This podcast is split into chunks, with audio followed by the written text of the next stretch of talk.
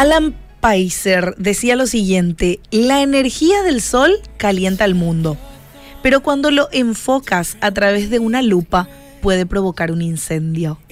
El enfoque es tan poderoso y es tan cierto.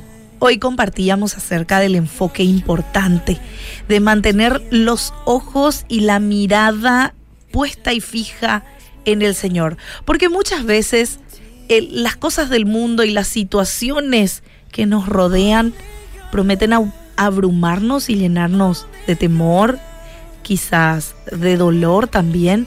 ¿Por qué no?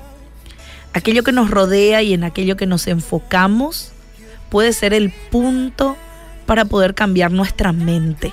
Y eso es importante recordarlo. Y esta verdad no es solamente mía, la Biblia habla mucho acerca de esto, de buscar aquello que es importante y de mirar aquello en lo cual es duradero.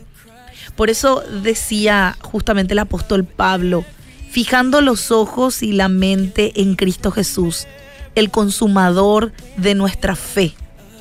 Por eso, porque él entendía que el enfoque correcto te iba a dar la ruta correcta a seguir. Claro, si vamos hoy caminando, viajando, este, en colectivo, en el auto, sin un GPS, muchas veces nos podemos perder. Pero hoy marcando a un clic de distancia en tu GPS el destino, te va a dar el lugar correcto por el cual debes ir. Las calles, te va a evitar el tráfico, vas a tener muchos beneficios. Eso también sucede cuando nos enfocamos en el destino de nuestra ruta.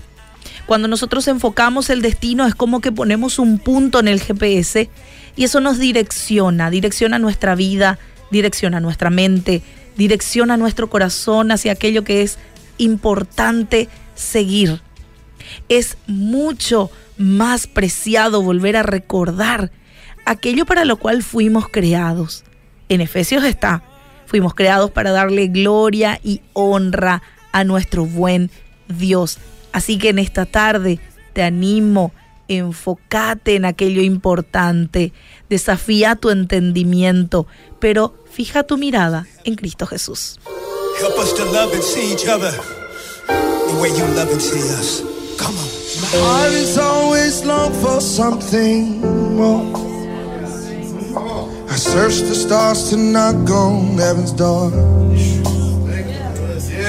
Creation grows for God to be revealed.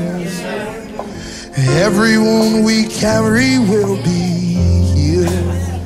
My eyes on the sun, Lord, your will be done.